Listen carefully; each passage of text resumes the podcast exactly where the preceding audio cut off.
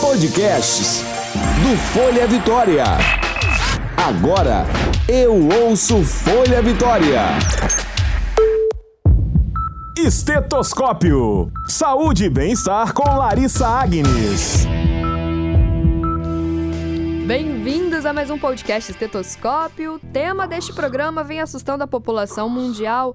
Muitas pessoas estão preocupadas com a ameaça de uma pandemia do coronavírus. A doença que se originou na China infectou milhares de habitantes, além do registro de casos em outros países como Coreia do Sul, Itália, Irã e Japão. Inclusive no Brasil, segundo o boletim mais recente divulgado pelo Ministério da Saúde, o país tem 182 casos suspeitos do coronavírus, totalizando 16 estados atingidos. Como ainda não existem medicamentos ou vacinas contra o vírus, a busca por medidas preventivas e maneiras de evitar o contágio tem sido cada vez maior por parte da população.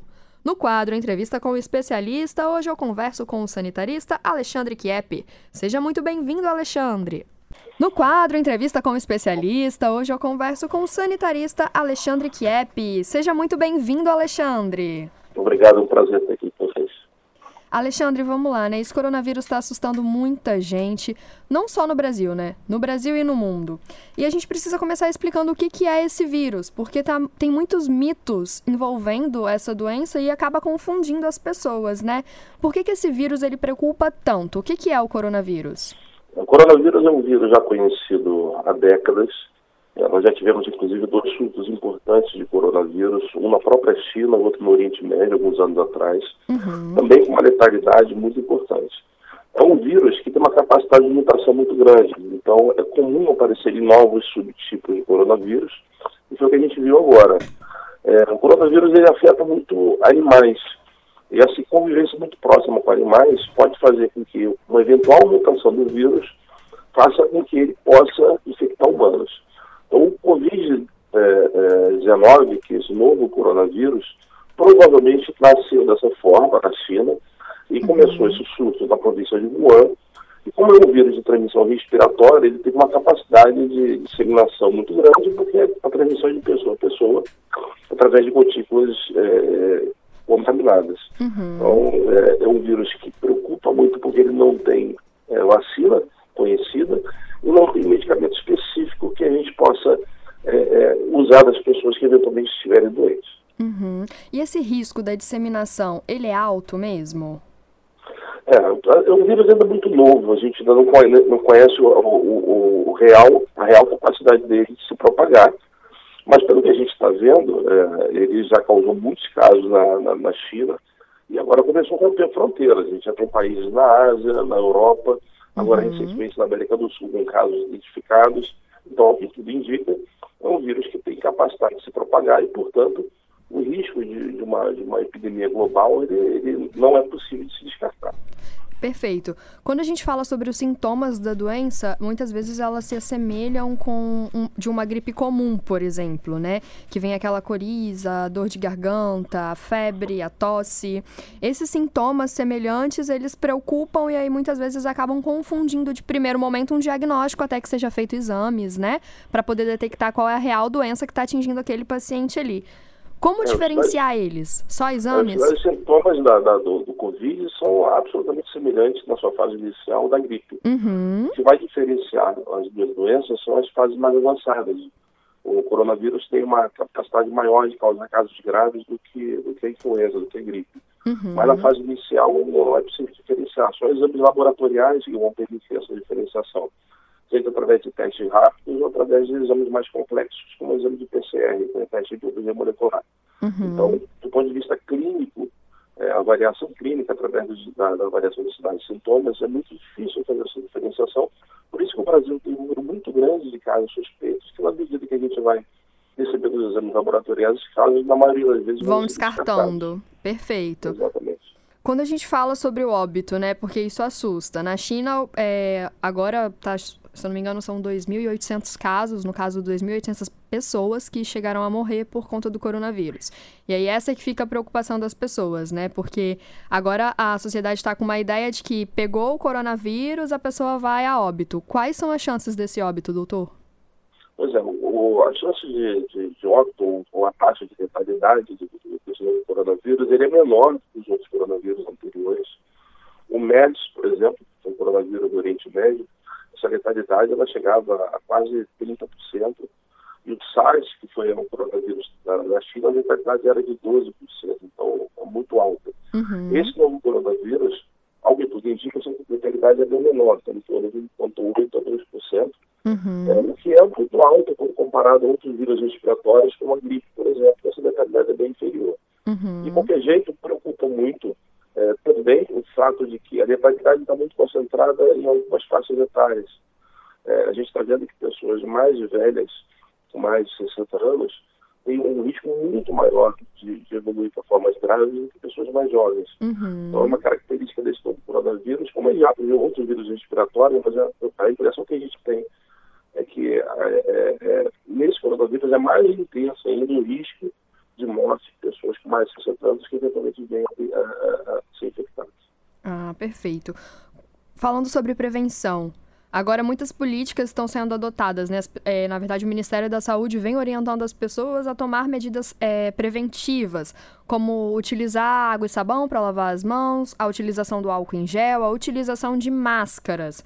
Sobre esses métodos, eles são eficientes? É, dizer que as medidas preventivas elas são medidas preventivas gerais para as doenças respiratórias. Uhum. Desde a pandemia de influenza H1N1, da gripe suína, em 2009, que a gente, de certa forma, vem intensificando as ações de prevenção e a população, de certa forma, vem se habituando a escutar isso. É, então, a, a, questão da lavagem das reguladas mãos, porque apesar de ser um vírus de transmissão respiratória, o contato com superfícies contaminadas que eventualmente depois é, essa mão que é levada à mucosa da boca, por exemplo, o nariz ou dos olhos, pode ser uma fonte importante de infecção. Uhum. Então, a lavagem regular das mãos, seja quase o sabão ou a aplicação de álcool gel, é uma medida muito eficaz para diminuir o risco de infecção.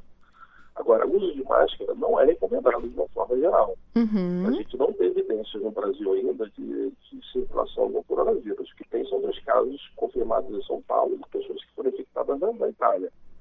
Então, não há recomendação por parte do Ministério da Saúde nesse momento de utilização de máscaras, a não ser por pessoas que estejam sintomáticas ou com suspeita de doenças, ou para os profissionais de saúde que eventualmente vão atender essas pessoas. Aí uhum. sim, a indicação de máscaras cirúrgicas, ou a máscara é, é, mais, digamos assim, é, um pouco mais complexa, que protege um pouco mais para aqueles profissionais de saúde que vão fazer procedimentos nessas pessoas. É, fora isso, a população geral não há recomendação do uso de máscara. Kieper, você comentou sobre essa questão do uso de máscaras, né, que ainda não é recomendado. É, quando, e também tem um jeito certo de utilizar a máscara, né? Não é só colocar ela no rosto e achar que está protegido. Parece que se você tira a máscara para respirar, ela perde a sua eficácia, ela tem uma duração de horas que pode combater ou realmente prevenir o vírus. Como é que é isso? É, a máscara cirúrgica, é a máscara que as pessoas geralmente estão utilizando, né? Aquela uhum. máscara mais simples que é utilizada nos procedimentos cirúrgicos, ela tem um tempo de duração. Então, é uma máscara que a pessoa vai ter que ficar trocando a cada dia. É, se ela molhar, por exemplo, ela perde a sua capacidade de, de, de, filtrar é, esses, essa eventuais é, gotículas que uhum. ela não, na verdade, o vírus que é dentro, o que ela, ela vai segurar são as gotículas é, de saliva ou gotículas respiratórias que eventualmente sejam infectadas. Uhum. Agora, é, é, volto a dizer, é uma medida que as pessoas podem adotar, até porque a, a decisão individual, mas do ponto de vista é, é de risco epidemiológico, não há, não há necessidade ainda, né? Uhum. Falando sobre os grupos de risco, idosos são mais vulneráveis? Como é que é com adultos e crianças? É, os dados estão mostrando que, os, os idosos são é um grupo de risco é, de maior risco de letalidade, não de infecção. Tá? Uhum. A infecção, o risco é universal, porque ninguém teve contato com esse vírus ainda. É um vírus novo, então as pessoas não têm imunidade.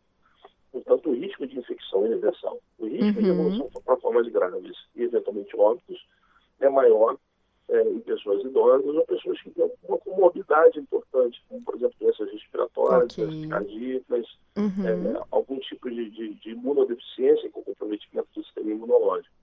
Nesse caso, há um maior risco de evolução para formas graves. Perfeito, então.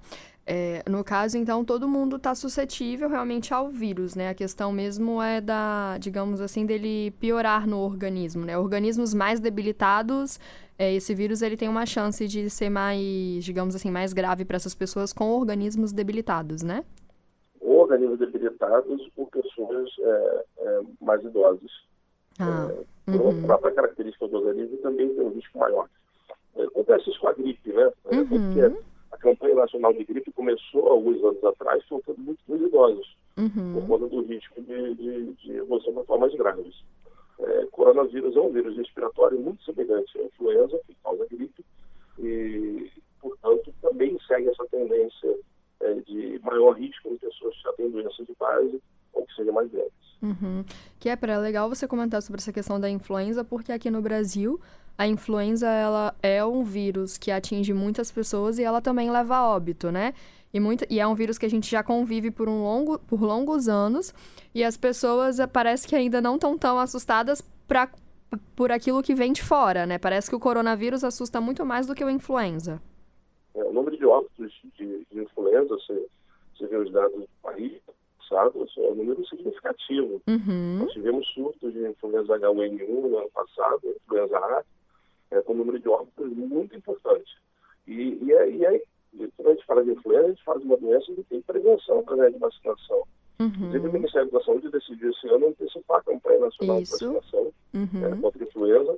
É, Sempre ocorre devem... em abril, esse ano vai ocorrer agora em março, né?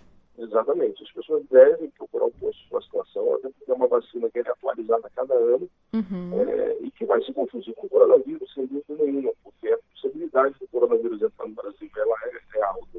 Uhum. Não de causar epidemia, tá? É, de entrada do vírus ela é alta. É, e aí, essa mistura de coronavírus com influenza certamente vai é, causar um transtorno do ponto de vista de diagnóstico diferencial.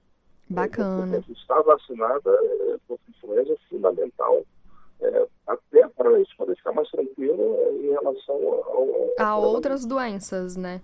Como o coronavírus. Uhum. Kepper, você tem mais algum alerta? Você acha que vale uma, alguma outra recomendação para fazer para as pessoas que vão estar nos escutando? É, eu acho que sim, a gente está no momento que nós temos que avaliar o que está acontecendo e ter muita tranquilidade. A primeira coisa é procurar informações em fontes oficiais. Uhum. A gente tem muita informação falsa circulando que causa mais confusão do que, do que informação para as pessoas. Uhum. A questão é, é, é, momento é de tranquilidade. A gente não está falando de, um, de, uma, de, uma, de um vírus que esteja causando a epidemia no Brasil. Nós estamos num período quente do ano, uhum. que não é propício para a disseminação desse tipo de vírus. É, obviamente, as coisas podem mudar, então é importante ficar em alerta ao que as autoridades públicas informam em termos de, de, de situação epidemiológica, mas neste momento o que a gente tem no Brasil são dois casos importados e não há evidência de circulação do vírus no país aí. Perfeito. Kepper, agradeço muito a sua participação, tá bom? Por todas essas explicações aí. É como você falou, a gente vive um momento em que muitas outras notícias que não são verdadeiras, nós podemos dizer assim, é, tomam uma proporção muito grande e acabam, acaba assustando muitas pessoas, né? E o importante agora mesmo são cuidados no dia a dia e ter a prevenção, não só para o coronavírus, mas para outras doenças, como a gripe, né? Nos seus casos mais evoluídos, como a influenza. É isso aí. Obrigado por vocês pela oportunidade e à disposição para o que. Ótimo, eu já deixo o convite aberto aqui para que você participe de outros podcasts aqui, tá bom? Faça parte aqui do Estetoscópio. É, muito obrigada novamente pela sua presença, Kepper. Pessoal, agradeço vocês também que nos acompanharam até aqui. E vale lembrar que a Sociedade Brasileira de Imunização destacou que 68% dos brasileiros adultos não estão com a carteira de vacinação em dia. Então, por favor, se você faz parte desse número aí, vamos colocar. Tem outras doenças muito perigosas que também podem estar acometendo e, e que existem vacina, vacina para elas, né? A gripe é uma delas. Ainda não existe vacina para o coronavírus, mas existe para a gripe, que quando está evoluída pode levar a óbito ou causar doenças mais graves, como uma pneumonia, tá bom? Eu agradeço de novo a participação de vocês. O nosso próximo encontro, vocês já sabem, é na semana que vem. Eu vou deixar aqui meu e-mail, que é o larissa.agnes.folhavitoria.com.br, para que vocês enviem todas as sugestões que quiserem, que vocês querem ouvir aqui no Estetoscópio, tá bom? Podem também acessar as nossas redes sociais, o Facebook, que é o Folha Vitória, ou o Instagram, arroba Folha Vitória. Um grande abraço, nosso próximo encontro é na semana que vem. Tchau, tchau! Você ouviu Estetoscópio. Saúde e bem-estar com Larissa Agnes.